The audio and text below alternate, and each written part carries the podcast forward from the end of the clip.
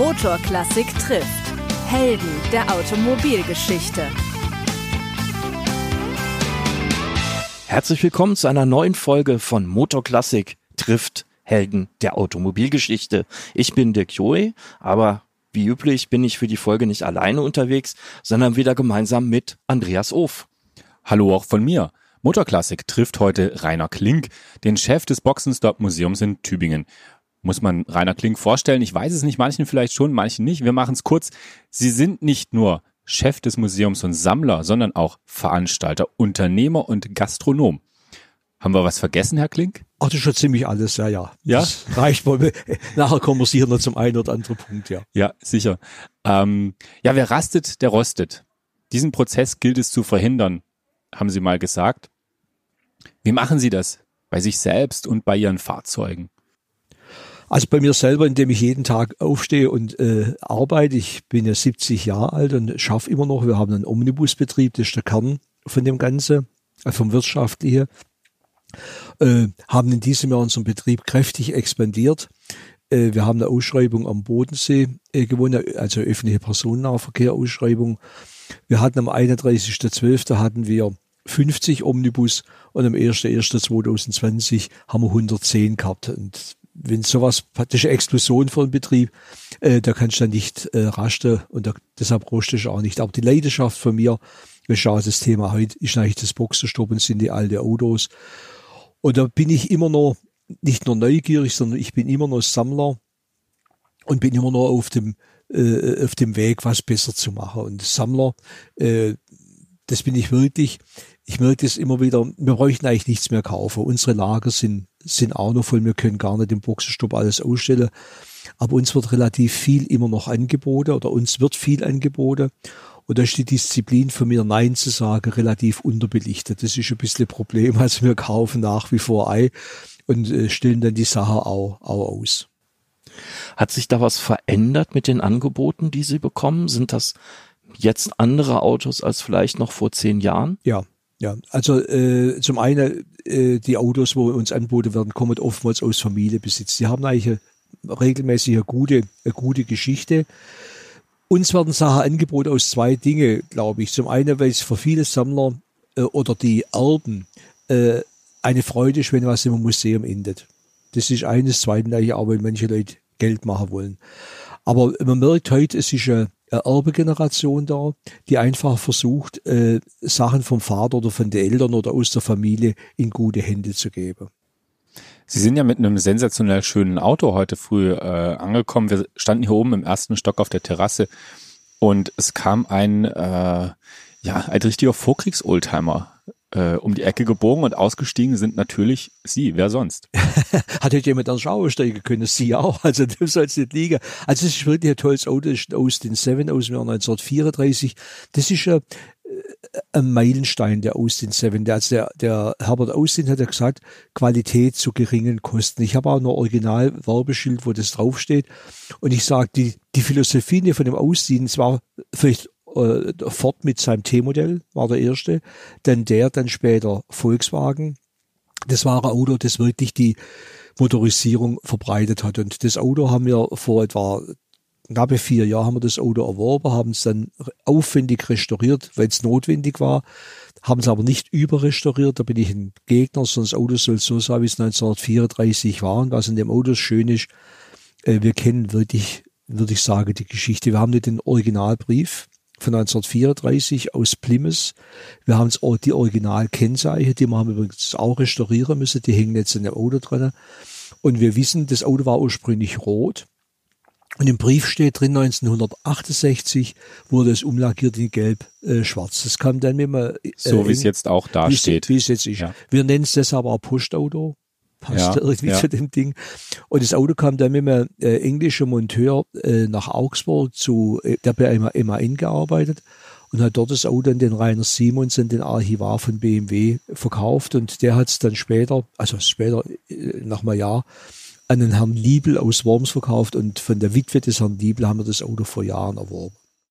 Und es fährt wieder. Es ist sensationell. Das fährt ja, also was schön ist, wir haben an der Mechanik, wir haben die Motor ausgebaut und haben äh, äh, klar äh, die, die, die Gelenke und so weiter haben Austausch, aber den Motor selber haben wir nichts gemacht.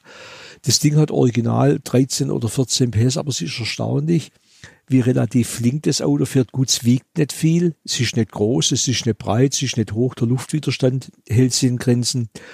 Und sagen wir, das ist ein Auto, mit dem du ja so 65, 70 Kilometer kannst schon äh, fahren.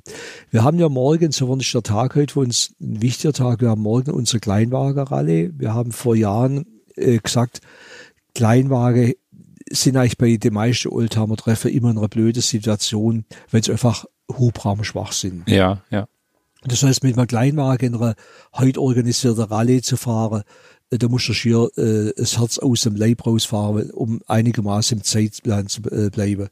Und deshalb haben wir vor 12, 13 Jahren eine Rallye kreiert, die heißt Piccolino, die feinen Kleinen. Und das sind Autos äh, bis maximal ein Liter Hubraum oder 30 PS. Und da treffen sich morgen 22 Teams. Wir fahren dann über den Schwarzwald nach Bad Wimpfen, bleiben in Bad Wimpfen, machen da Touren äh, in, in der äh, Mainharder Wald und dann in, ähm, am Samstag nach Bruchsal ins Deutsche äh, Musikautomatenmuseum im Schloss Bruchsal, sehenswert. Und am Sonntag geht's wieder zurück nach Tübingen. Und da eigentlich der Austin Seven, er ist der älteste Teilnehmer, der passt da optimal rein.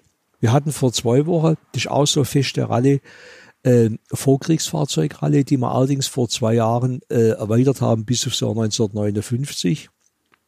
Und da waren wir am Bodensee auch mit äh, über 20 Teams. Und auch da ist so, wenn du heute mit einem Vorkriegsfahrzeug zur Rallye kommst, da bist du immer in einer relativ schwierigen Situation.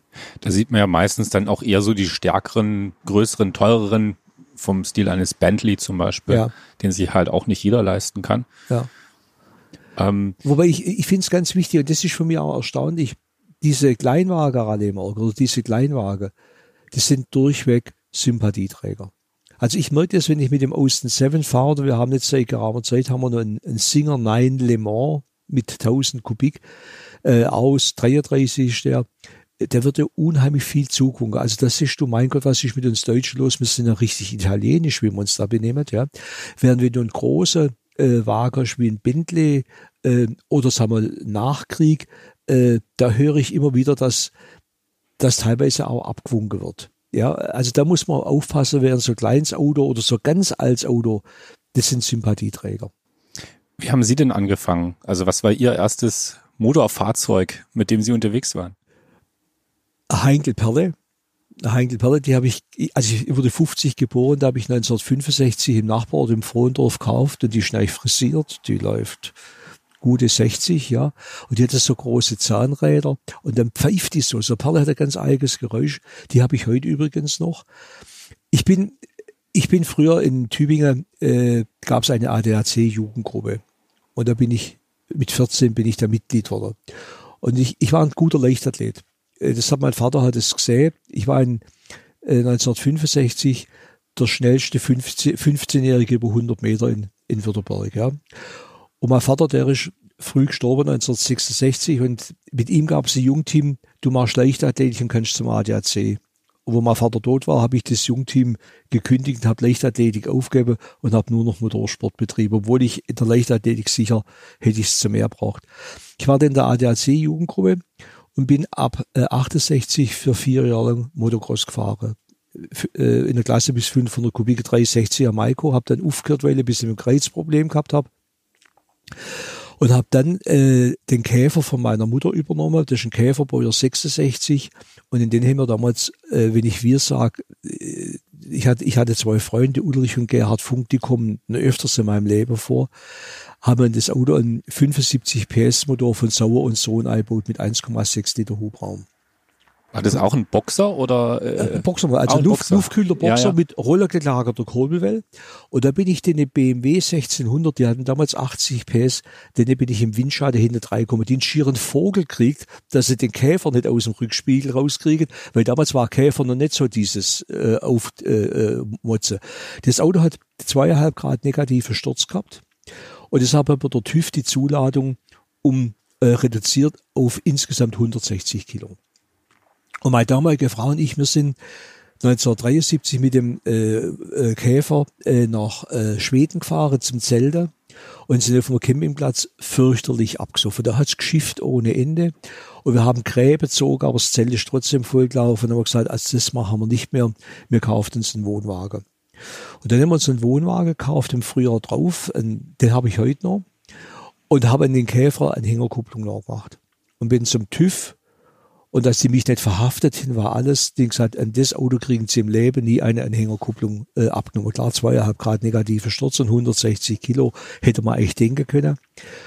Und dann habe ich äh, mir damals einen Buckel-Volvo gekauft. Und den Buckel-Volvo habe ich heute noch. Und damit ging es eigentlich äh, los. Und warum kommt man auf den Buckel-Volvo? Äh, ich werde es nie vergessen. Also ich, für mich ist eine tiefe Überzeugung, jede Generation sammelt die Auto, denen sie als junger Mensch nachguckt. Das ist so. Und ich weiß nicht, ich bin damals zum ADAC gegangen, zu dieser Jugendgruppe, und da stand an einer Ampel in Tübingen ein Buckel-Volvo aus München mit dem, mit dem Auspuff seitlich raus, also Sidepipes. Und das Ding hat da wie, wie die Sau, ja. Und ich glaube, dass das bei mir die Auslösung war, ich will so, oder der Auslöser war für so ein Buckel-Volvo. Und da habe ich mir den Buckel-Volvo gekauft, da habe ich dann auch den Wohnwagen ranhängen können. Und dann sind wir, wir, meine damalige Frau und die beiden Funks, seit 1976 zum vierten oder fünften Oldtimer Grand Prix in der Nürburgring gefahren. Mit dem Buckelvolvo und dem Wohnwagen. Buckelvolvo mhm. und Wohnwagen. Ja. Da waren damals waren vielleicht 100 Auto am Start. Also ich habe die Programmheftle noch, da lachst du tot, wie man da ein ganzes Wochenende mit dem Zeug gestalten können.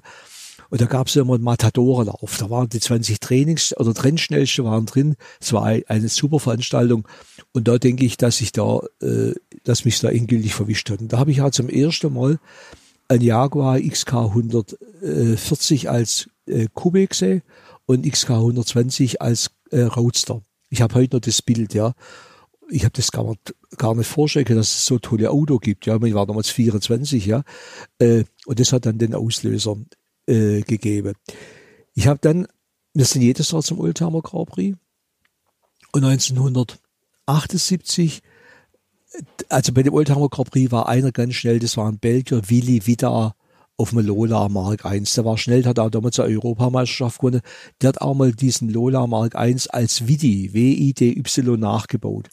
Und der Willi Vida hat am Nürburgring sein dunkelblaue Lola Mark I anboten. For sale. Lassen Sie mich raten, den besitzen Sie heute noch. Den nicht. Aber, aber auf jeden Fall, ich bin zu dem Willi wieder und habe gesagt, ich der mich für das Auto interessiere, habe natürlich kein Pfennig Geld in der Tasche gehabt, ja. Äh, und äh, das sagt er, ja, äh, das Auto sei so, so halbe verkauft, aber er habe einen Bekannten in England, das wären zwei Brüder, die hätten das Auto gemeinsam besessen und einer sei gestorben und die Witwe wolle Geld sehen. Und da hat er mir Bildle gegeben, so groß. Das habe ich noch heute, das Bildle. Und äh, ich habe dann immer, für mich war damals England weit hinterm Berg, also es war hinter Australien. Und da habe ich mit dem äh, telefoniert und habe immer so gegen nach 22 Uhr telefoniert, weil da war das Telefonieren billiger. Mhm. Da ist billiger telefoniert. Und da habe ich ihn immer 100 Markweis versucht runter zu handeln. Äh, das Auto hat damals 37.000 D-Mark gekostet. Also es war schon äh, gewaltige Stank, vor allem wenn das Geld nicht im Sack hast. Ja. Und dann hat er mir irgendwann gesagt, also wir waren dann nur paar sieben, äh, Herr Kling, wir machen folgendes. Ich fahre nach England, hole das Auto, bring's Ihnen nach Tübingen und Sie müssen mir den Preis aber bezahlen. Und ich habe dann Ja gesagt und so ist dann abgelaufen. Das hat mich, dieses Erlebnis hat mich unheimlich geprägt, dass der eine Mensch, den er vielleicht eine halbe Stunde von Angesicht zu Angesicht gesehen hat, so vertraut, ich hätte sagen können, also Sie die Radbolze, die finde ich beschissen, ich nehme das Auto nicht. Solche Leute gibt's ja. Da habe ich das Auto braucht, ich habe das Auto dann gekauft. Das war ursprünglich weiß-blau. Es gibt ein Prospekt von Lola, The First Thousand, da ist unser Auto drauf und in der Tat das Auto haben wir heute noch, haben es dann allerdings, ob das vernünftig war, weiß nicht, in British Racing Green umlackiert. Damals halt ein Rennwagen British Racing Green sein müssen. Was fasziniert Sie so am Rennsport? Der hat ja eigentlich Sie das ganze Leben über begleitet. Ja. Also Motocross. Jetzt sind wir bei den, bei den Rennerles, bei den historischen. Äh, Oldtimer Grand Prix, das Stichwort ist gefallen, kann ich mich auch anschließen. Also äh, ich war ein bisschen später dann beim Oldtimer Grand Prix, aber das hat bei mir auch so den Zündfunken sozusagen gesetzt, äh, mich für dieses Thema zu interessieren. Aber was ist für Sie persönlich die Faszination am Motorsport? Also ich bin kein Freund von Tourenwagen. Ich habe auch keinen Renntourenwagen, sondern was mir im Motorsport in, äh, unheimlich fasziniert, das ist, dass das Auto, das Motorrad nur gebaut wurde, um zu gewinnen. Das ist das. Und ich finde einfach dieses Kompromiss aus dem Rennwagen auch, dass du auf nichts Rücksicht nehmen musst. Wir haben einen Lichter Jaguar da drin, ja, mit einer Costin-Karosserie. Das könnte ich auf der Straße nie fahren, so ein Auto. Das ist eigentlich das, was mich äh, begeistert. Und dann, klar, äh, Fahrzeug schnell bewegen, das macht Spaß oder hat Spaß gemacht damals. Ich bin ja dann später äh, Supersports gefahren in der Steigerberger Serie, bin ich aktiv über Jahre dabei gewesen. Aber Renault oder Rennfahrzeug hat für mich einfach eine andere Ausstrahlung wie ein Seriefahrzeug, wo du, wo du äh, Innenbeleuchtung brauchst. Ja, brauche ja Auto im Prinzip nicht.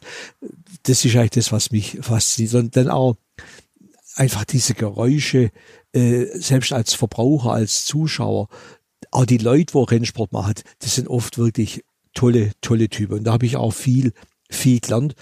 Und ich werde immer wieder gefragt, wie haben Sie die Sammlung äh, zusammengestellt? Also ich muss sagen, heute könnte ich mir die Sammlung nicht mehr leisten, das wäre nicht machbar.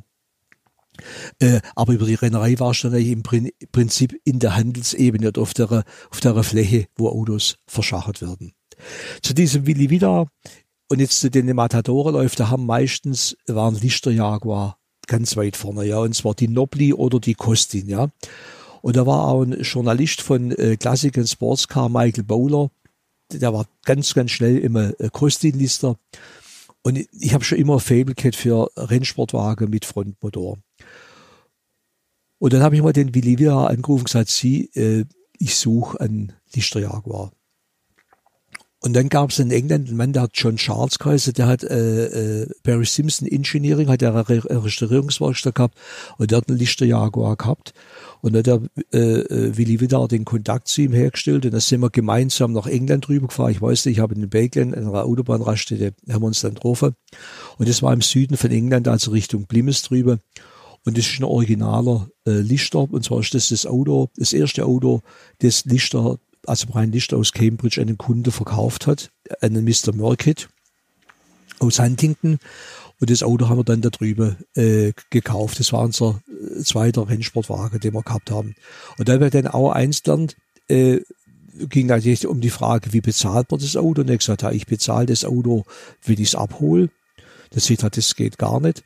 Äh, und habe ich begriffen, dass man eigentlich beim Kauf eine Anzahlung machen muss, dass man auf der Restaurierung eine Anzahlung machen muss und dann bei der Übernahme des letzte Drittel. Wir haben dann das Auto geholt in England. Die beiden Freunde Funk haben sich in diesem Jahr, weil die Restaurierung ging so ein halbes Jahr, ein Sealy-Matchless gekauft. Und meine damalige Frau, die hat sich in den Morris Minor verliebt und wir haben alle drei Sachen damals auf einmal geholt. Wir haben den äh, Lichter auf dem Hänger gehabt. Wir haben die Sealy Matchless im Auto drin gehabt. Ich habe einen Volvo Kombi dann noch gekauft. Und meine beiden Freunde sind mit Morris Meiner heimgefahren. Das war dann unser Weg. Und dann tolles, eine tolle Geschichte. Damals hat England noch nicht zur EU gehört. Wir erleben es jetzt leider bald wieder. Und da habe ich mit dem Willi wieder gesprochen, äh, da waren wir dann per Du, Willi, könntest du mir helfen, das Auto nach Deutschland zu bringen? Also ich dachte, das mache ich, du kriegst keine Probleme, wenn du von England nach Belgien fährst. Die wollen von dir nichts. Aber ich bringe dir das Auto nach Deutschland. Und er hat in der Ardennen hat er gewohnt und wir sind dann zu ihm gekommen, Freitag, Samstagmorgens sehr spät, also Samstagnacht sehr spät, haben dann ein paar Stunden bei ihm geschlafen und am nächsten Tag hat er gesagt, Willi, jetzt wäre es eine Zeit, dass wir noch weitergehen. Kannst du jetzt das Auto anhängen? Und äh, dann treffen wir uns nach der Grenze. Jetzt ich dann, nein, nein, das geht nicht. Dann sage ich, was ist jetzt los? Ja, ich habe eine Dechevaux. Ich gesagt, da willst du im Ernst den Lichterjaguar, das ist ein schweres Auto, mit einem 2CV Dechevaux nach Deutschland ziehst. Ja, mach dir keine Sorgen. Du fährst bis zum letzten Rastplatz vor der Grenze. Also in Aachen, Lichtenbusch sind wir immer drüber. Du fährst bis zu der Grenze in Lichtenbusch, an den letzten Rastplatz, da hängen wir um. Und am ersten Rastplatz nach Deutschland hängen wir dann wieder um. Der Deschwo ist so gestanden, der Hänger ist so gestanden und er hat den Hänger über die Grenze gezogen mit dem Lichter und damit war er in Deutschland. Alle Sachen, die heute äh, schwierig so funktionieren würden, ja. Kann man sich heute tatsächlich kaum noch vorstellen. Also Sie haben ja jetzt schon ähm, ja von genügend Autos berichtet, fast um ein Museum aufzumachen. Die meisten haben sie auch noch. Ähm, nicht jeder der Käufe, von denen Sie sprechen, klingt jetzt so, als sei er unbedingt nötig gewesen. Ähm, wenn ich mich richtig erinnere, ich war mal bei einer Führung bei Ihnen dabei, da gab es ja noch mehr von der Sorte. Also Sie haben ja ganz gerne mal äh, Autos einfach so gekauft, unvernünftigerweise. Ja. Äh, Zwölfzylinder Ferrari? Auch Gab es mal. auch einen, ne? Ja, ja, das war, das war ein unheimlich vernünftiger Kauf, ja. Also ich bin ja gelernter Beamter. Da kommen wir später auch noch dazu. Nirgends war aber heute fast nicht mehr. Das ist also weit weg. Auf jeden Fall, ich musste früher immer in der Tübinger Gemeinderat gehen. Und das war in der 80er, äh, war da ziemlich verstritten, da gab es sieben Fraktionen. Und wenn du abends heimgekommen bist, der war größer wie der saarländische Landtag, was die Bedeutung dieser Stadt dokumentiert. Und wo wir, wenn du heimgekommen bist, du warst so, so auftreten, du konntest auf keinen Fall ins Bett, du hättest bloß mit einer Frau Streit gekriegt. Und da lese ich Automotor und Sport 1981, Stuttgart verkaufe Ferrari 250 GT Pininfarina am 20.000 D-Mark. Habe ich noch in der Nacht angerufen, war eigentlich niemand da am nächsten Tag von meiner Amtsstube aus angerufen, ja, ich könnte nach Stuttgart kommen, das Auto besichtigen. Da bin ich runter, äh, über Mittagspause, und der Händler hat einen geschotterten Hof gehabt, also der Alf Kremers hätte sich bei dem total wohl gefühlt. Also es war wirklich. Also ein unvernünftiger Kauf auf dem Kiesplatz, irgendwie kommt mir das bekannt vor. Ja, also, dieser Alf Kremers hätte, hätte aufgelegt. Und das ist der Kling, er hat gesagt, das Auto war äh, gelb, komplett original vergammelt, Kennzeichen Roma und 20.000 D-Mark. Das war ja damals, was hätte man dafür gekriegt? Ein 200er Diesel hätte man da locker für gekriegt, Ganz oder? bestimmt hättest du das dafür gekriegt, aber Ja. war echt trotzdem ein, ein super Preis, ja. Äh, und das ist ja der im Pech, das Auto ist verkauft per Telefon nach Hamburg. Dann sage ich zum Verkäufer, eigentlich verkaufen wir Auto wie ein Pfund Wurst. Man gibt die Wurst überladen, die ist das Geld kommt rüber. Und wenn man einen Kaufvertrag macht, äh, da war dann der Beamte äh, ziemlich stark immer drin, wenn der Käufer sowieso bis zum nächsten Tag um 18 Uhr nicht kommt, gehört das Auto mir. Ich habe in der Nacht Obacher schlecht geschlafen, Schlag 6 Uhr angerufen, der Ferrari war noch da, ist wahrscheinlich nicht mehr handeln können, hat er mir gehört. Bin auf Bank, der Banker hat Banker hat mir die 20.000 Mark mit einer Banderole eingepackt, die habe ich heute auch noch, ja, den Kaufvertrag.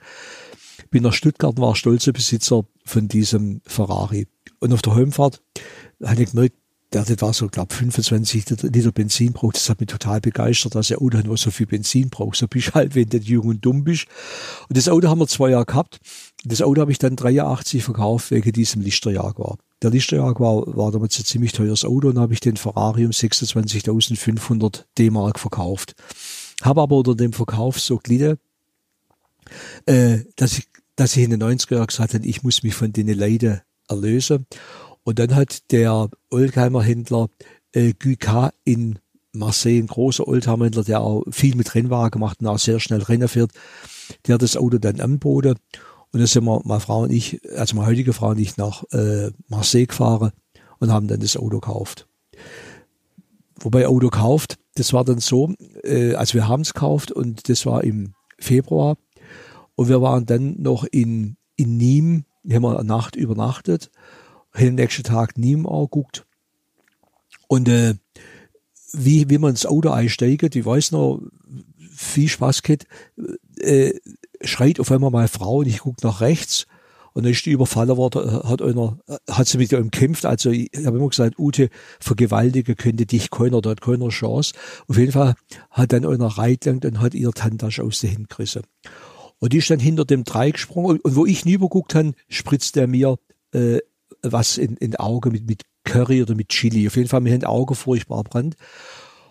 Und dann äh, sehe ich, wie die Auto, die Auto, die Ute aussteigt, hinter drei springt, sagt, bleib doch da. Und dann stand der Auto dann erst 16 mit offene Türe. Also wie im Film sind die reingesprungen und mit offene Türe wegfahren. Und dann war die Handtasche halt einfach, äh, war sie weg, ja. Und ich habe dann den Mensch, den Ferrari, den muss ich ja abholen. Äh, das könnte vielleicht auch eine schwierige Nummer geben.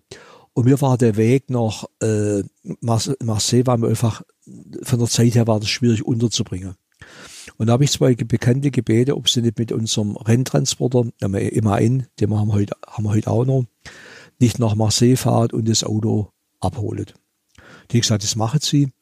Und je näher der Termin komme ich, umso mehr habe ich schlechtes Gewissen ich gesagt, mein Gott, wenn die da in eine Falle reingehen, also ich war ja wirklich selber in einer blöden Situation, du musst dahinter drei fahren. Und jetzt habe ich einen Bekannten, der war beim äh, Sondereinsatzkommando Baden-Württemberg von der Polizei SEK. Dann habe ich den angerufen und gesagt, du, so und so ist mir's gegangen, mir ist das irgendwie ein bisschen zu heiß, äh, tätst nicht mit unterfahren mit mir. Sagt er, ich gang mit, fahr mit. Und nach Lyon sagt er zu mir, und du hast jetzt das ganze Geld für das Auto hinter drin. Ja, so neu, ich das Geld schon überwiesen. Und jetzt hat der Polizist der Gehirn angefangen zu ticken, der sei in der Regel oftmals mit Pakt zu tun hat. Seht hast du einen Vogel, überleg mal, wenn der jetzt nicht kommt, das Geld ist weg und so weiter. Und irgendwann gesagt, hör auf, der Mann kommt, sagt er, du, aber was wir auf jeden Fall machen müssen, wenn das Ding schief geht, wir brauchen ein Bild von dem. Und wir sind dann in Marseille gewesen, an dem Punkt, wo wir uns vereinbart haben. Und da kam der Mann mit dem 250er GT und Eckerung gefahren, seine Tochter dabei. Das hat mich dann schon ein bisschen entspannt. Und er hat gesagt, also, äh, Monsieur Gika, ich bin so ein Fan äh, und bin da ein bisschen emotional. Ich hätte gern immer vom Verkäufer ein Bild. Sagt er, das machen wir, dann haben wir das Bild gemacht, dann wir mein Kamerad so zugewinkt, dass wir das Bild haben. Lange Rede, kurzer Sinn. Es ging alles gut, wenn das Auto dann gut heimbracht, aber das war dann auch eine ziemlich heiße Geschichte. Und sagen wir insgesamt, äh, das Thema Geld, äh, da hast du unglaublich viel Vertrauen gehabt. Wie gesagt, ich bin geprägt von diesem Willi Vidar. Aber ich habe ein anderes äh, äh, Thema. Ich habe dann anfangs der 90er in England, das war eine gute Zeit zum Autokaufen, auch für den Ferrari. Also ich habe für den Ferrari damals 160.000 D-Mark zahlt. So das war dann wahrscheinlich nach dieser Hochpreisphase, genau, das, als die... Genau, äh, nach dem Tod von Enzo Ferrari, mh, wo alles im ja, Keller gelegen ist. Ja, war eine gute ja. Phase.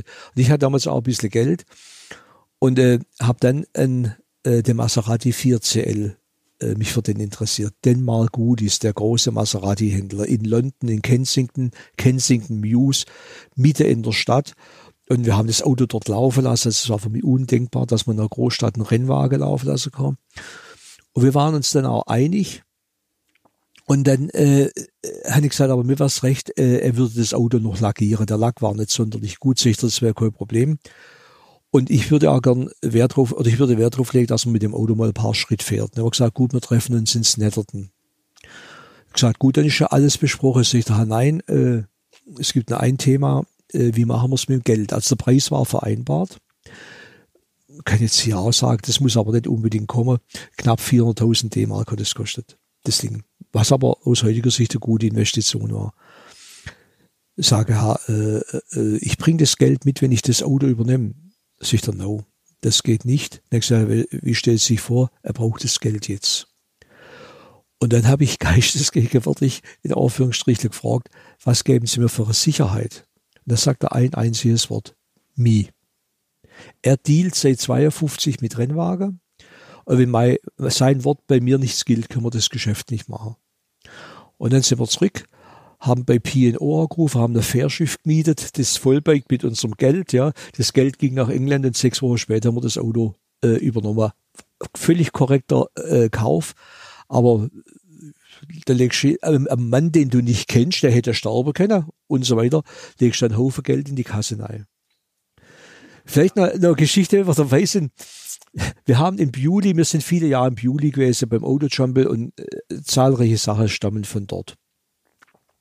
Und da habe ich äh, Sandbahnmaschine gekauft, eine Hagen Chapel, äh, Mann, der heißt Haus, Mr. Haus, oder hat er geheißen.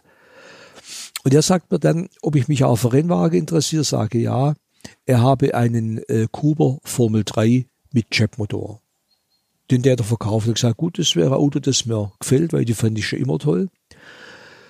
Und äh, da bin ich wieder zurück nach Deutschland, da haben wir immer äh, Kontakt gehabt, da hat er mir einen Preis genannt. Ich weiß jetzt nicht mehr, wie hoch. Und er hat gesagt, nein, also wenn ich die Chap bei ihm kaufe, dann muss er mir einen Nachlass geben.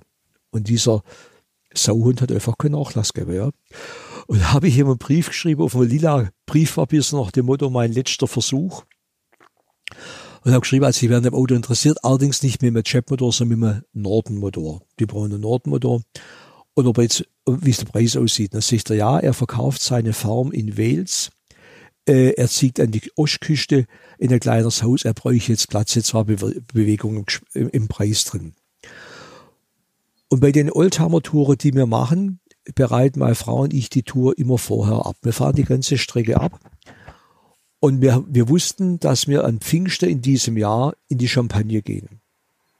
Und die Tour haben wir über Ostern vorbereitet und äh, ich sage zu meiner Frau, also dann gangen wir jetzt, dann sagt sie, warum hast du da Anhänger äh, angehängt, wenn wir Tour vorbereiten? Ich sage, Ute, du weißt nie genau, vielleicht begegnet unser Auto, den ja schon gewusst, dann was Sache ist. Und dann waren wir in Ras und sind sonntags nach, äh, nach äh, Wels mit dem Hänger über.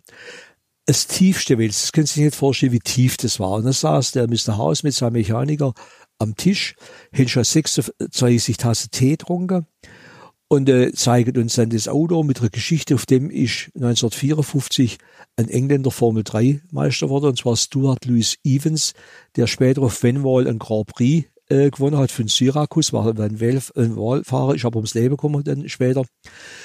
Auf jeden Fall, das Auto hat gute Geschichte gehabt, hat auch super ausgesehen. Dann habe ich gesagt, gut, äh, das Auto hätten wir schon kaufen, aber es wird laufen. No problem.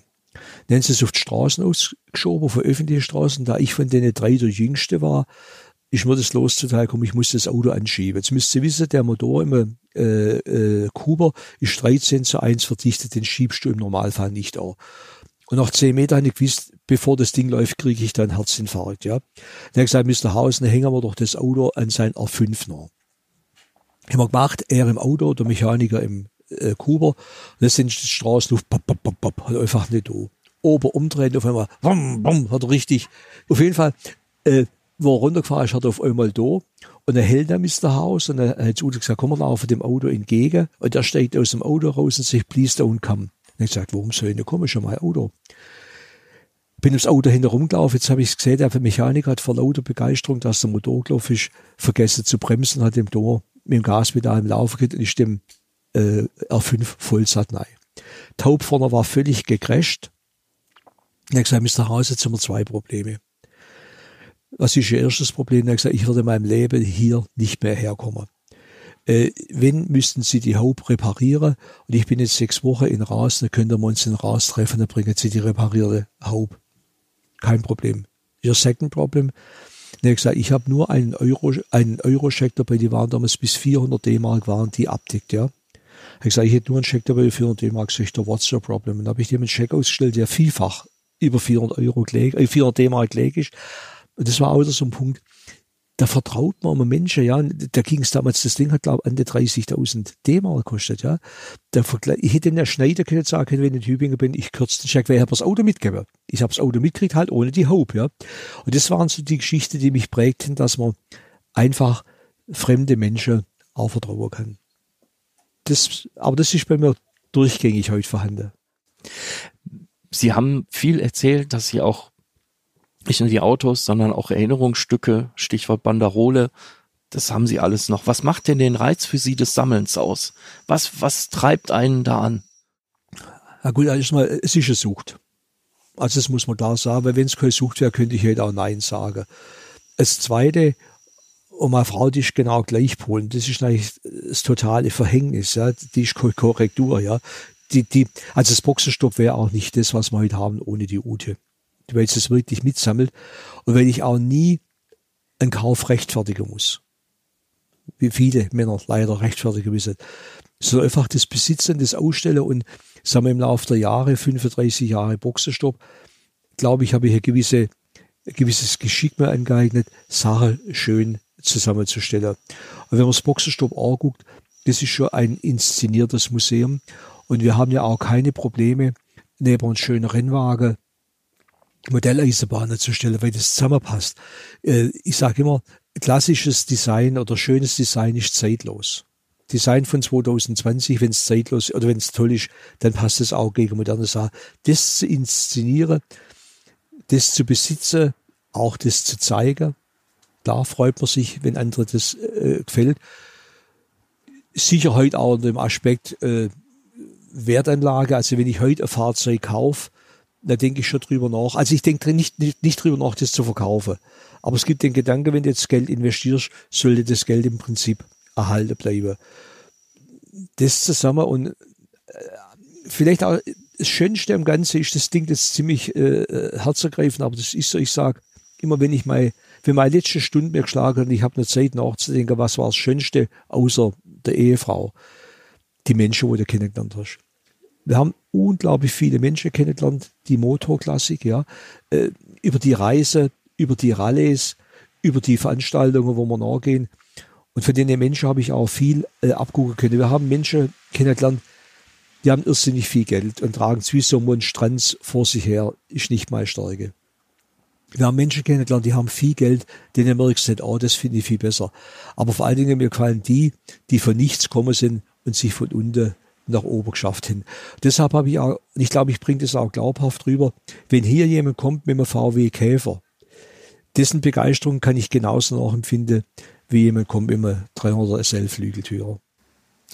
Sie haben ein schönes Stichwort geliefert. Ähm, wir sitzen ja hier in Sichtweite, kann man sagen, auf eine schöne Inszenierung ähm, von unten nach oben. Sie wollten mal Steilwandfahrer werden, stimmt mhm, das? Das stimmt.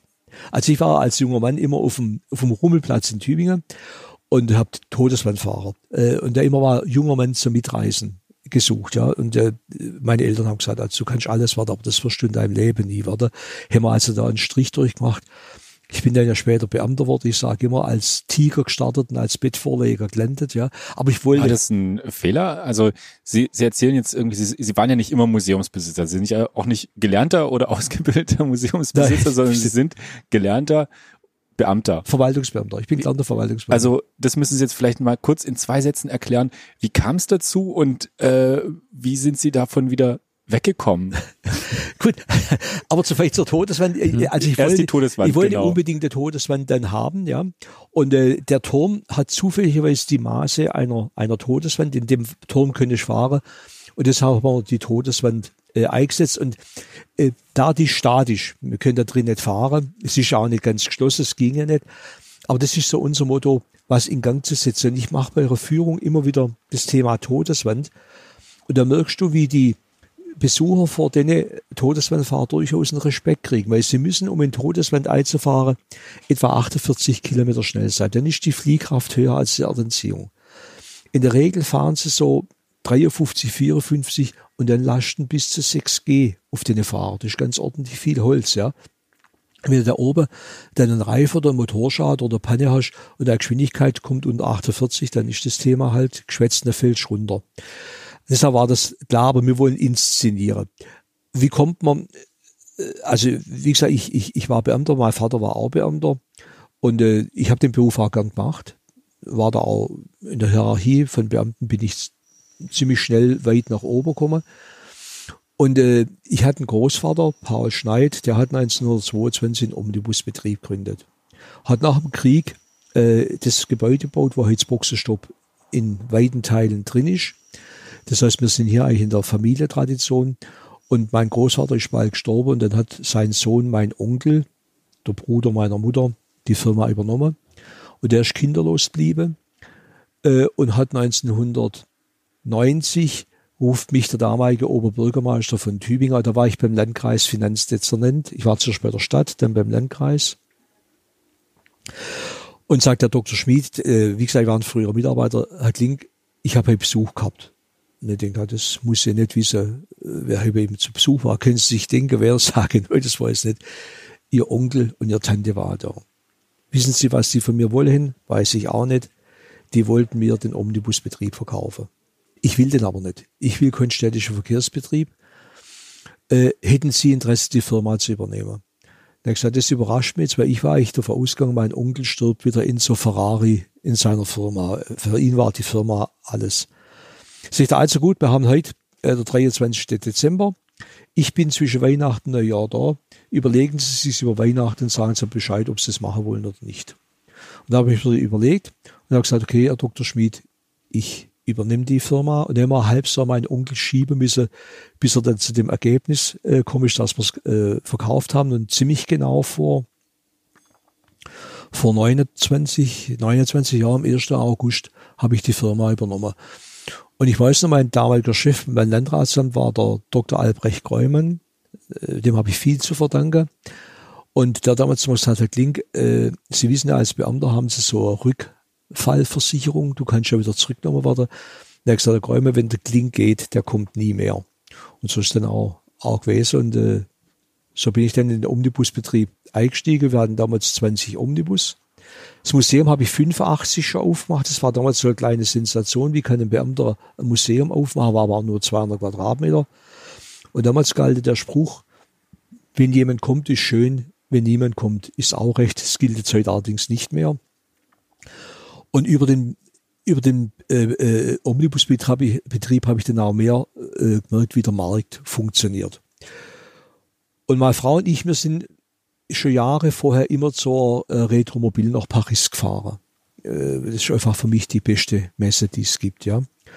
Und dann haben wir uns 1993 Was gefällt Ihnen so gut an der Retromobile oder was unterscheidet die von anderen Messen, die wir vielleicht auch hier so kennen? Äh, die Klasse. Klassiker Retromobile. Die Klasse. Verstehst du?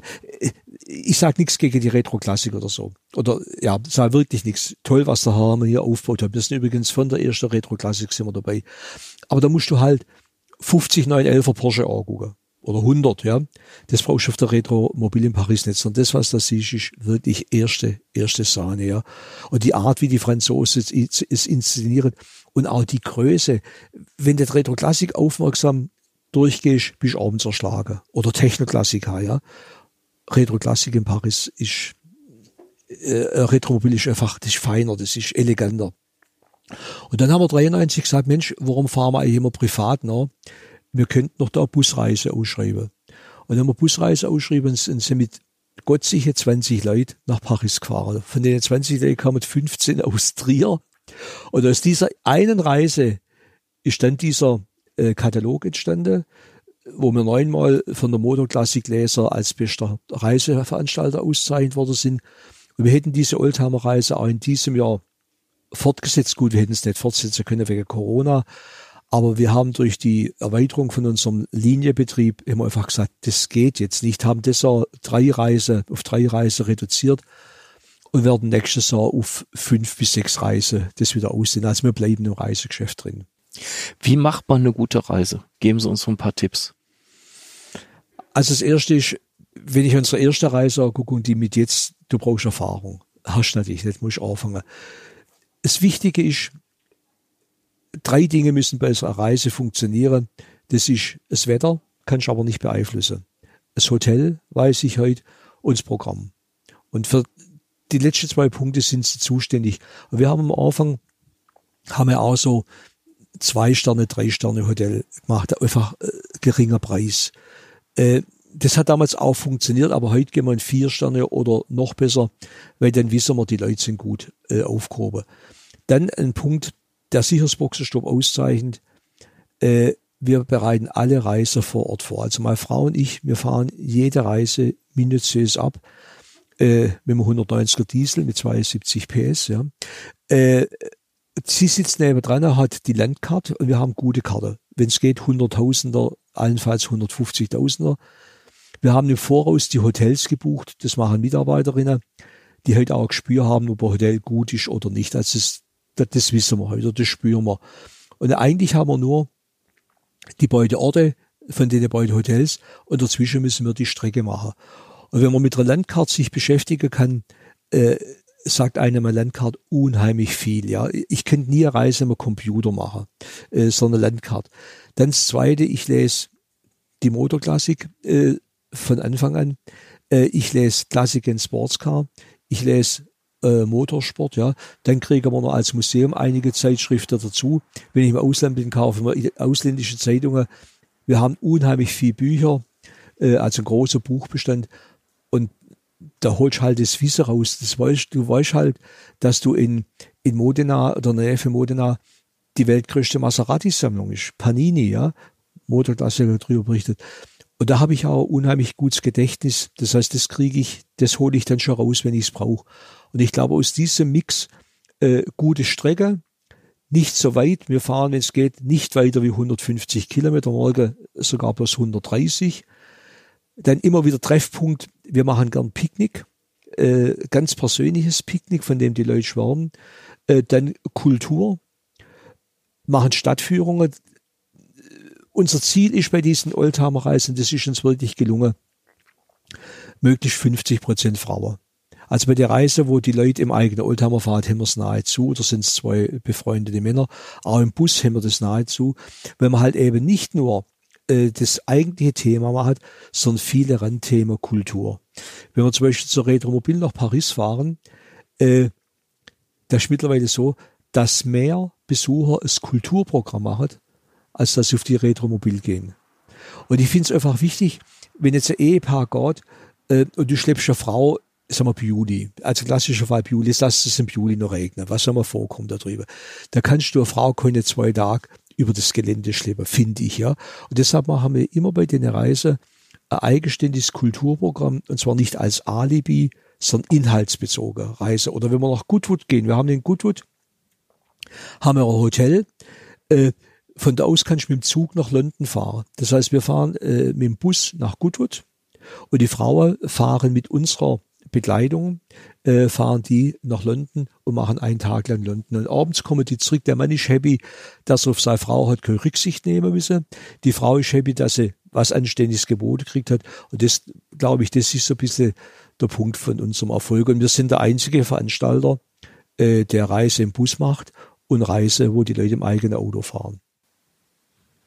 Sind Oldtimer-Fahrer besonders anspruchsvoll? Zum Teil schon. Hat sich das über die Jahre auch äh, verändert, ja. weißt du, die Veranstaltung oder die Ansprüche an Veranstaltungen ja, angeht? Eindeutig nach oben. Also eindeutig äh, nach oben. Äh, und was wir auch feststellen, zumindest bei unserer Reise sind die Schrauber in der Minderheit. Also wir haben ein Publikum, das im Beruf sehr erfolgreich ist und das sich dann einfach die, die Auto äh, leisten kann oder, oder leistet. Was noch dazu kommt, dass wir bei aller Reise, Selbstfahrerreise, geht unser äh, mein ehemaliger Renntransporter mit dem MAN Lastwagen, der heißt Max, bei uns hat alles sein Name, der Max, äh, 7,5 Tonnen mit einer eingerichteten Werkstatt. Äh, wird gefahren vom Mitarbeiter Heinz Epple, eine ganz, ganz treue Seele, total belastbar, ja. Und wir haben zum Beispiel vor Jahren begonnen, das ist jetzt der Punkt anspruchsvoller. Früher haben die Leute ihr Gepäck äh, ins Auto eingeladen, äh, sind abends ins Hotel gekommen und haben das Gepäck ausgeladen aufs Zimmer gebracht. Dann haben wir angefangen, äh, das Gepäck zu transportieren von unserem Lastwagen. Vom einen Hotel ins andere und haben es an der Rezeption bereitgestellt. Und heute, seit etwa fünf Jahren, transportieren wir das äh, äh, Gepäck immer aufs Zimmer. Das heißt, die Leute kommen, checken ein, können aufs Zimmer, da ist ihr Gepäck. Man muss auch sagen, der, der Altersdurchschnitt im Laufe der Jahre ist, ist größer, ist höher geworden. Also die Leute sind, sind älter geworden. Es gibt deshalb auch einen Spruch von mir, die Leute werden immer älter, die Fahrzeuge immer jünger. Äh, es ist so, wir haben letztes Jahr weite Reise gemacht, wir waren letztes Jahr in der Pyrenäe. Wir waren in Irland und wir waren in, auf Korsika. Zu den Pyrenäen haben wir keinen Autotransport anboten, in, nach Korsika haben wir auch keinen anboten. Jetzt hast du halt schon mal eine Anreise von 600, 800 Kilometer oder noch weiter. Und sagen wir, das immer, immer XK-Jaguar 120, das muss man wollen. Muss man wollen. Ja. Und deshalb, wenn heute einer mit einem 129er SL kommt, weil jeder weiß, dass das ein Sammlerstück äh, wird oder ist, dann ist das von uns auch akzeptiert. Hat sich auch die Szene äh, so in die Richtung verändert? Also waren Oldtimer-Fahrer, Sammler früher jünger als heute und haben sich die Ansprüche verändert? Die waren früher natürlich schon jünger. Wir, sind, wir haben sie mitsogar. Ich, ich mache es mal ein Beispiel, wenn das passt. Wir werben ja nur in der Motorklassik. Weil ich sage, das Zielpublikum von der Motorklassik, das ist genau das Zielpublikum für uns. Wir werben nicht im Markt. Der Markt ist, glaube ich, schon die Zeitschrift, wo noch mehr die Schrauber äh, vorkommen, äh, sondern wir werben bewusst und gezielt die Motorklassik-Leserreise. Und das sind oft ältere Leute oder ja, ältere Leute, also ab 60, die im Beruf erfolgreich sind und die einfach was Schönes erleben wollen, die die Freude im alten Auto haben.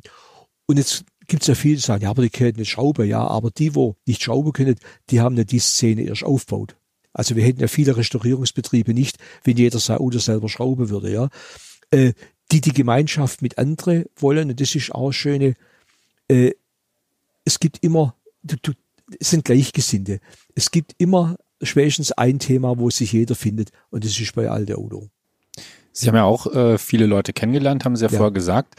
Ähm, Gibt es da vielleicht irgendeine Persönlichkeit oder eine Person, die Sie besonders beeindruckt oder vielleicht auch ein bisschen beeinflusst hat? Also ich habe mich an, an, an viele oder an einige Menschen orientieren können, vor allen Dingen Menschen, wo ich sage, die haben es in ihrem Leben zu, zu was braucht, aber sie hängen es nicht raus. Wir haben zum Beispiel als Kunde, ich würde sagen, den Top Headhunter Deutschlands, ja. Äh, von dem Mann habe ich unheimlich, unheimlich viel gelernt, ja. Äh, wie man, an, wie man an ein Geschäft rangeht, ja. Äh, wir haben äh, von BMW Vorstandsmitglied schon dabei gehabt, ja. Wir haben der letzten hier, Mensch, erzähl doch mal den Norbert Haug gehabt, ja. Äh, der war zwar bei keiner Reise dabei, aber der Haug war bei dem Mensch, erzähl mal so begeistert, dass er gesagt hat, wenn ich das gewusst hätte, äh, hätte ich den äh, vor, ehemaliger Vorstandsvorsitzender von Mercedes-Benz beigebracht, der Hubert. Ja, das heißt, wir sind über diese, über das, was wir machen, haben wir auch Menschen kennengelernt oder das klingt jetzt arrogant, sind in Kreise gekommen, die wir als, die wir sonst normalerweise nicht erreicht haben. Also ich, ich sage auch, die Person Rainer Klink, ja, äh, die hat sich auch entwickelt an den Kunden und an den Gäste, wo wir haben. Und wenn wir nochmal zurückgehen, ähm, was mich noch interessieren würde, ähm, welche Rennveranstaltung haben Sie als erstes besucht? Können Sie sich da noch dran erinnern? Insgesamt? Ja. Motocross in Waldebuch. In Waldebuch gab es damals Motocross und da haben zwei Brüder, drei Silger aus Münster, haben gewonnen. Auf einer Rickman-Metist, eine rote, der andere grüne. Ich habe heute eine rote Rickman-Metist, die musste ich kaufen. Ja, Das war meine erste Rennveranstaltung. Dann war ich oft im, am Neufen drüber. Neufen war superklasse, ja. Das waren Bergrennen. Bergrennen, Bergrennen, Bergrennen ne? aber ja. äh, deutsche Meisterschaftsläufe, ja. ja. Äh, da war ich oft drüber. Dann war ich in Hockerheim natürlich. Ich war 65 in Hockerheim und da äh, gab es einen Rennfahrer äh, aus äh, Ludwigshafen. Hermann Unhold. Nein, Nein. Der, der ist Techno-Fahrer. Der mhm. ist Techno-Fahrer. Rosenbuscher heißt der. Ist, ich war früher Motorradmann. Ah. Autos haben mich am Anfang nicht interessiert. Aber Techno, der war ja schnell, der Hermann mhm. Unhold. Und der Rosenbusch hat neben mir an Norden Mangs laufen lassen. Zum ersten Mal, dass er Mangs gehabt hat. Und ich meine, da hätte der Boden vibriert, vielleicht hat er auch vibriert, ja. Aber ich sage, an dem Tag ist wohl die entscheidende äh, Szene in meinem Kopf abgegangen. Das war mein Tsunami, deshalb war klar, ich brauche irgendwann eine äh, Nordenbanks. Und äh, äh, die habe ich im, im Boxenstopp stehen. Die haben sie immer noch. die, die habe ich, die Nordenbanks. Aber dann. Äh, ja gut, man kommt nicht anders zu einer Sammlung, als dass man die Sachen auch behält. Ne? Ja, gut, schon. Und äh, anders geht's nicht. Sie haben ja so fürchterlich viel äh, in Ihrem Museum stehen Autos, Motorräder, um Weihnachten rum immer ein paar Eisenbahnanlagen. Ähm, da leuchten auch bei heutigen fünf, sechsjährigen, das weiß ich selber aus eigener Erfahrung, ähm, die Augen. Ja, ähm, was gefällt Ihnen persönlich am besten? Was haben Sie am liebsten von den Dingen, die in Ihrem Museum stehen? Eigentlich die Autos und die Motorräder. Äh, aber diese Eisenbahnen, äh, also ich habe hohe Bezug zur Eisenbahn und diese Modellbahnausstellungen, die wir immer machen, vom 3. Advent bis Mitte März, die müssen wir aus zwei Gründen machen. Äh, äh, ja, eigentlich, die machen wir deshalb, weil uns das gefällt, Eisenbahnspiele. Aber das Zweite, sie glauben gar nicht, was wir davon Zulauf haben. Wir haben in diesem Vierteljahr regelmäßig rund 10.000 bezahlende Besucher. Und das ist über den Winter, wo andere Museen schließen, das ist eine, ist eine Ansage, das ist eine Zahl, ja. Und über diese Eisenbahnen, über diese Ausstellungen wird uns auch unheimlich viel angeboten. Also vieles würde da nicht drinstehen, wenn die Leute uns das nicht bei der Eisenbahnausstellung angeboten haben. Auch nach dem Motto, wir verkaufen sie, dann können wir es auch gucken oder wir, wir wollen Geld. Also die Eisenbahn ist nicht mein, das Boxerstopp ist mit der Eisenbahn nicht meine favorisierte Zeit, sondern die ist so, wie es jetzt steht, mit den Autos und Motorrädern. Gibt es ein Lieblingsobjekt im Museum? In dem Sinne nicht. Also ich, mir, mir gefallen alle. Mir Oder gibt es etwas, das Sie unbedingt noch haben möchten, was Sie aber bisher nicht geschafft haben, äh, fürs Museum zu bekommen? Also es gibt zwei Punkte, aber wahrscheinlich werde ich es nicht mehr schaffen. Damals, wo ich diesen äh, Maserati-Rennwagen gekauft habe, war mir ein Lago Talbot 4,5 Liter Grand Prix angeboten. Der war damals aber rund 50.000 D-Mark teurer. Das ist für mich heute noch ein Auto, das mich wahnsinnig fasziniert und äh, das wäre ein Auto, wo ich mir noch vorstellen kann. Und bei den Motorrädern die Linto. Lino Tonti hat ja aus den zwei Ermaki oder aus dem Ermaki Motor 500er gemacht oder aus zwei Motoren einen koppelt und 500 gemacht. Das finde ich einfach ein Wahnsinnsteil. Aber wir sind zurzeit an einer, an einer Sammlung dran, wenn wir die kaufen könnten mit Weltmeistermotorrädern, äh, dann würde die Linto einfach äh, runterfallen. kann ich das jetzt sagen? Kann ich das auskoppeln? Nicht? Okay, wir können leider nicht. Dann, dann müssen wir das Geheimnis bewahren. Ja, und, das müsst ihr äh, bewahren. Ja. Genau. genau. Ähm, Dann kommen wir aber zu den Besuchern. Sie machen ja Führung und sind auch viel im Museum unterwegs. Man beobachtet ja auch die Leute. Man will ja auch wissen, wie reagieren sie drauf. Was ist denn das Lieblingsobjekt der Besucher? Gibt es da eins, wo Sie sagen, also da gehen eigentlich alle drauf? Also der Lloyd-Rennwagen, mhm. die Weiße Maus, ist ganz bestimmt eins. Ist auch unser, unser Flaggschiff schlechthin. Man muss differenzieren. Also Kinder gehen auf Modellbahnen. Kinder wollen, dass sich was bewegt. Und deshalb haben wir sehr viel wo die Kinder draufdrücken können. Frauen gehen überwiegend zu unserer Puppe und zu unserer Puppenstube. Da haben wir sehr hochwertige Puppenstubensammlung. Und Männer, klar, Ferrari ist halt eine Marke mit, mit, mit Ansage. Äh, Im Oberstock der Porsche Carrera 6, der Maserati, da halt auch die Renaultos. Aber der Lloyd ist wohl der Punkt, wo sich viele, viele treffen. Und ich sage immer, Museum kann nur Erfolg haben, äh, wenn es wirklich Frauen anspricht. Also Männer auszusprechen im Museum kann nicht die große Kunst. Ja. Wenn du nicht aussprichst, dann machst du was falsch. Aber du musst Frauen aussprechen. Ich glaube, dass das, das ganz gut gelingt. Äh, eine Frau muss sich in dem Museum auch wiederfinden. Und wie sind wir zum Spielzeugsammler gekommen? Als wir damals aufmacht, hinter hängt ja noch das Emailschild, haben wir das Museum Motormuseum genannt. Und wir hatten damals schon ein bisschen so Rennwagen-Affinität. Da stand der Lichter Jaguar drin, der Lola und solche Auto. Und äh, da habe ich aber gemerkt, die Menschen müssen sich mit vielem im Museum selber identifizieren. Die müssen sich an ihre Jugend erinnern. Es muss immer wieder die Frage kommen, weißt du noch, weißt du noch? Und dann haben wir gesagt, wie schaffen wir das? Und haben wir Spielzeugsammler angefangen. Und beim Spielzeugsammler findet viele ihre Jugend. Und das ist was ganz, ganz Wichtiges, ja. Und so ist das Boxerstopp entstanden. Und dann haben wir irgendwann mitgekriegt, dass mal jemand gesagt hat, die steht ja bloß Motoren aus. Und haben wir gesagt, das ist ja auch Quatsch. Und dann haben wir uns umbenannt und deshalb heute Auto Zweirad Spielzeugmuseum. Wir müssen aber noch was ja. über den Lloyd erzählen, finde ich. Ja. Wie kam der Lloyd denn zu Ihnen? Äh, ich war mit der über den Deutschen Museumsverband, den es ja heute noch gibt, da war ja ursprünglich war das eine sehr elitäre Truppe. Ich weiß es noch, da hast du zwei Pate bringen müssen, dass du aufgenommen wirst, ja. Und am Anfang war das Boxerstopp nur 200 Quadratmeter groß, da war der Fritz B. Busch, der äh, Schrift, Schreiber schlechthin, ja. Äh, also von damals, dem sei Geschichte eh, muss man einfach, die muss man gelesen haben, ja. Der war damals nicht so am, am Just, dass wir mit 200 Quadratmeter mitmachen, ja. Aber wir sind dann aufgenommen worden und da war die Wiebke Hillers von Hamburg. Hillers hat das älteste private deutsche Automuseum gehabt, das hat er 1965 gegründet. Und äh, der war in, äh, in, in äh, Hamburg am Bahnhof St. Georg im Haus drin. Und wir haben mit der Frau Hillers, wir haben bei der äh, Renngespann oder vor Renngespann Teile geholt. Und irgendwie haben wir uns gut verstanden. Da war die Ute war. Und beim Auslaufen sich die Wiebke Hillers.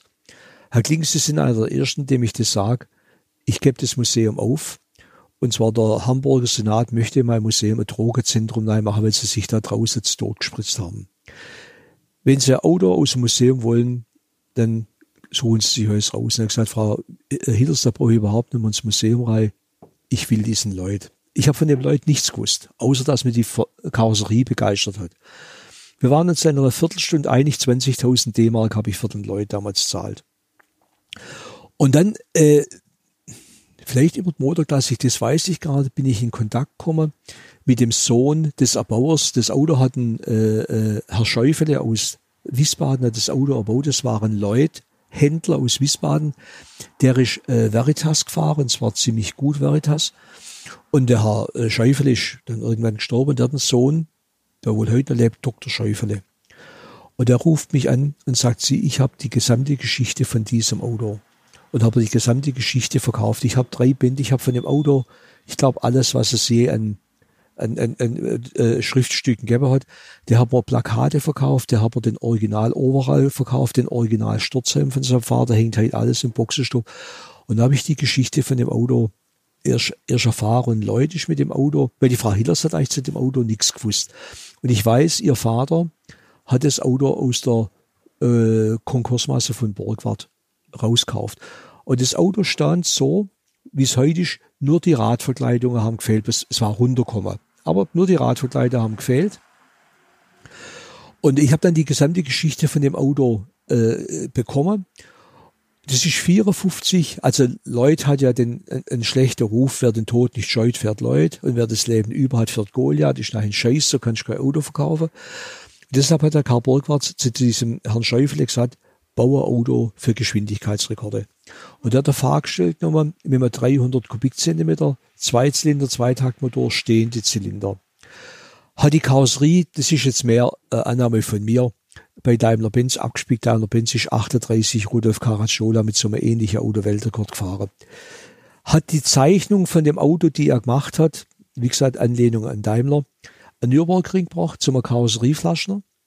Und der Karosserieflaschner hat ein Stück Aluminium in die Hand genommen, in der anderen Hand der Hämmerle und hat die Karosserie von Hand rausdengelt. Ich habe die Originalrechnung 2 Mark 50 hat auf die Stunde verlangt. Kriegst halt etwa mehrere Minuten.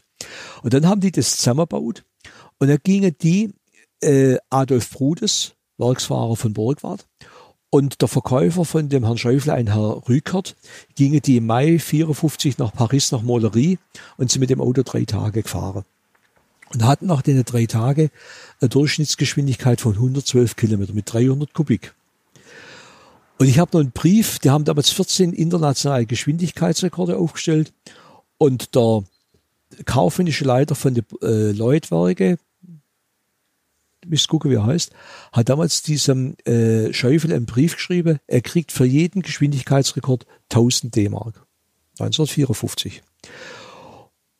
Und dann, weil sich der Markt, und die haben dann 14.000 D-Mark gekriegt, und weil sich der, der Rekord so gut hat vermarktet lassen, hat der Karl, hat der Karl Burgwag gesagt, Mensch, geht doch nochmals in, in, nach Paris in der Klasse bis 500 Kubik.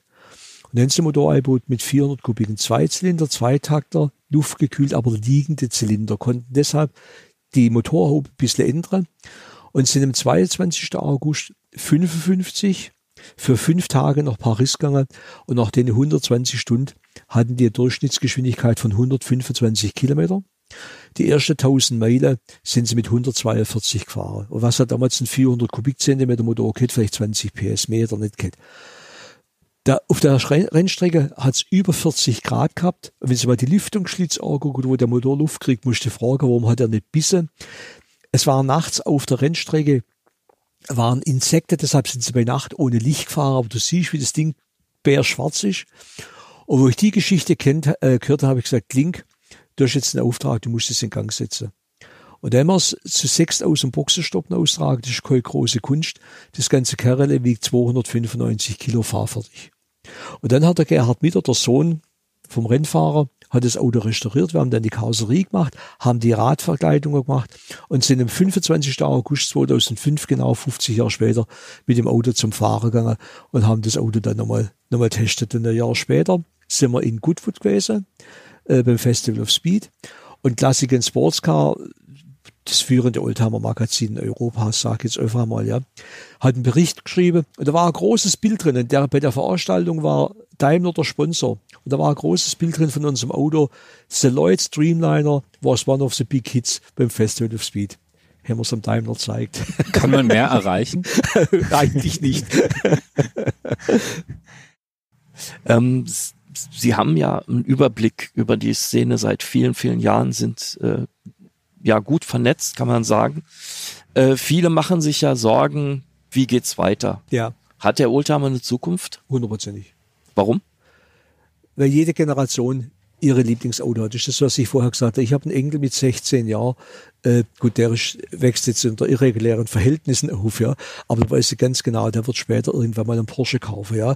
Das, das, ist ja kein, Zufall, dass Porsche über alle Generationen ist, weil jeder junge Mann hat immer Porsche hin, hinter drei geschaut. Jede Generation wird ihre, wird ihre Autos haben, die sie sammeln will und deshalb mache ich mir keine Gedanken. Man muss nur eins machen. Wenn morgen dieser 20 oder 21-Jährige kommt mit einem Auto, das erst 20 Jahre alt ist oder so, spielt gar keine Rolle. Darf er den nicht ausschließen oder nachrümpfen, den muss man aufnehmen. Als wir diesen Buckel Volvo 71 kauften, sind wir 72 über Pfingster war immer in, in, in Ladenburg Mercedes-Benz Jahrestreffer, Seidel. Und meine damalige Frau und ich, wir waren wirklich zwei richtig wilde Typen, ja. Also äh, damals war das lange Haar ja immer noch ein bisschen verpönt, wir kamen wirklich hart daher. Und wir sind mit dem Buckel Volvo dort nachgefahren. Die haben uns aufs Gelände leid lassen. Wir waren auf dem Gelände und waren ein Teil von denen. Hätten die uns fortgeschickt, wer weiß, was passiert wäre. Und deshalb sage ich immer wieder, die Diskussion führe ich, Leute, das Alter vom Auto ist doch gar nicht entscheidend, sondern entscheidend ist, dass er sich für das Auto interessiert, einen Enthusiasmus aufbringt. Und gehen Sie mal auf die Tuning World nach, äh, äh, äh nach äh, Friedrichshafen, Friedrichshafen mhm. ja was die junge Leute an Spoiler und Zeugs austragen, das ist unvorstellbar. Und das habe ich gesagt, lasst, das habe ich mir auch diese Youngtimer-Rallye gemacht, Starmax, ja, ja, immer mit Unterstützung äh, vom Oldtimer-Magazin, beziehungsweise vom Youngtimer-Magazin. Wir müssen die junge Leute heranziehen. Und die müssen wir anders aussprechen, wie ein der Vorkriegsauto fährt, ja. Für den Junge ist das halt ein Karre. Ja, da ist halt ein Karre. Aber wenn der mal bereit ist, in ein junges Geld reinzustecken, ist der Schritt, ihn zum Oldtimer zu bringen, viel kleiner, wie wenn er nie dabei ist, ja. Oder wenn er zu wie den Buckel, das muss man auch mal sehen, den Buckel, wo wir den gekauft haben, äh, äh, 71 war das Auto äh, neun Jahre alt. Ja, der Baujahr 62. Der 170er Mercedes war 15 Jahre alt, das war ein alter Auto. Der Flügeltürer war auch 15, 17 Jahre alt. Das waren damals aber schon alte Auto. Heute sind die Auto, werden eigentlich im Prinzip viel jünger. Ja. Wenn heute einer ein Audi 80 hat, ja, das war doch erst, ja, aber es ist auch schon 30 Jahre her. Und deshalb muss man den Leuten mit den Auto, wo sie nachguckt haben, muss man denen äh, äh, äh, ein Forum bieten und dann sind die auch, auch dabei. Man muss allerdings, das sage ich auch als Veranstalter, vielleicht auch eine gewisse Demut äh, machen. Wir hatten früher, haben wir durch die Tübinger Altstadt einen Corso gemacht. Den würde ich heute nicht mehr machen, ja. Äh, man muss einfach sehen, wenn alte Autos sie riechen halt ein bisschen, ja. Da gab es eine nette Episode. Wir haben drei Jahre lang äh, durch die Innenstadt am Marktplatz vorbei diesen Oldtimer-Kurs gemacht. Und in Tübingen gab es ein Gründungsmitglied von der Grüne, also so der richtig klassische Rauschebart, ist mittlerweile verstorben. Und der kam damals zu mir her und sagte, Ding, also stinke Dinse, aber einmal im Jahr geht es. Die Bereitschaft ist heute wahrscheinlich nicht mehr da. Deshalb sage ich, man muss nicht in der Innenstadt mit den alten Autos fahren. Da trifft man sich halt äh, an, an anderer Stelle und äh, äh, guckt, dass man sich äh, mit den Auto präsentiert. Und was das Schöne ist in Tübingen, Tübingen ist ja, weiß Gott nicht, verschrien als autofreundliche Stadt. Aber in Tübingen gab es alle Jahre bis Ausnahme jetzt dies wegen Corona einen Tag der offenen Tür von den Geschäften, also verkaufsoffener Sonntag. Und da brauchst du ja einen Anlass. Du kannst nicht sagen, ihr müsst die Geschäfte aufmachen, du brauchst einen Anlass, einen überregionalen Anlass. Und da haben wir vor Jahren in Tübingen ein Oldtimer-Treffen kreiert, Klassiker am See. Und das hat der gemeinderätliche Segen, dass dieses Klassiker am See das Event ist, um diesen verkaufsoffenen Sonntag zu ermöglichen. Also, und wir müssen einfach viel stärker betonen, äh, dass das alte Auto Kulturgut ist. Wenn der Hans Götzl schreibt jetzt 500.000 Autofahrer in Deutschland mit Hakenzeichen. Und das muss man einfach den Leuten klar machen, was es heißt, ein Oldtimer zu fahren. Du fährst ein Auto zum einen, das nicht den Komfort bietet das nicht die Sicherheit bietet, wo die Ersatzteilfrage mittlerweile relativ kritisch ist. Das muss man den Leuten klar machen, dass man hier ein Kulturgut erhält und dann glaube ich halt, dass wir politisch gut über die Runde kommen, äh, wenn man diese Karte immer wieder spielt. Kulturgut, wir bewahren Geschichte. Und ja. im Prinzip, im Prinzip sind die, wo Hakensei fahren, die wahre Grüne, ja. Wenn ich meinen 190er Mercedes angucke, der ist jetzt äußerst 30 Jahre alt, der von meiner Frau ist 32 Jahre alt, da muss man einmal Energie aufbringen, um das Auto herzustellen. Ja. Und was braucht der so? Fünf Liter wahrscheinlich, ne? Sieben Liter. Sieben, der, der, der 190er braucht sieben, der andere braucht acht. Und wenn ich mit das Auto mit 130 fahre, fahre ich mit sechseinhalb Liter. Da stelle ich mir oft die Frage, was ist denn mit der Automobilindustrie, wenn ein Auto vor äußerst 30 Jahren schon mit sechs, sechseinhalb Liter fährt, ja? Aber es kommt auch von dem, zum Teil waren, meine Tochter ist auch so eine, die fährt ein SUV, ja. Das Mädel wiegt 48 Kilo und fährt ein SUV, der war wahrscheinlich zweieinhalb Tonnen wiegt, ja. Warum braucht man solche große Auto? Wir hätten heute von den Motoren von allem, wären wir längst beim zwei, drei Liter Auto, wenn wir in die Dimensionen vernünftig wären. Wenn wir wollten, ja. Ähm, wenn wir wollten, ja. Ja. Vielleicht nochmal zurück zum, von der Vernunft oder vom Verbrauch zur, zur Begeisterung die ja sicherlich hilft, die es braucht, äh, ja. ein Museum zu führen. Wie erhält man sich die? Da ist so eine Grundbegeisterung da, die eigentlich nie leider gibt es eine Phase, wo du siehst, komm, warum machst du das immer, weil es ist schon Belastung. Äh, sag mal, bei uns hatte die Marke Boxenstopp, das war übrigens damals, weiß ich heute, wirklich ein, eine, eine gute Entscheidung, den Namen zu wählen. Also bei uns hat alles einen Namen. Wir wollten nicht nur Museum nennen. Wir waren aber bei Ulmname, das war jetzt noch Rückspiegel. Wäre so schlecht auch nicht gewesen. Aber Boxenstopp ist unsere Leidenschaft, vermittelt auch das Ganze. Und Boxenstopp hat ja eigentlich vier Bereiche. Das ist das Museum, das ist die Gastronomie hier, die meine Frau macht.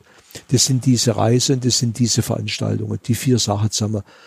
Und da bist du eigentlich immer motiviert, mal wieder was zu erleben, was zu machen. Also ich glaube nicht, wie ich mich morgen auf diese Kleinwagenralle freue.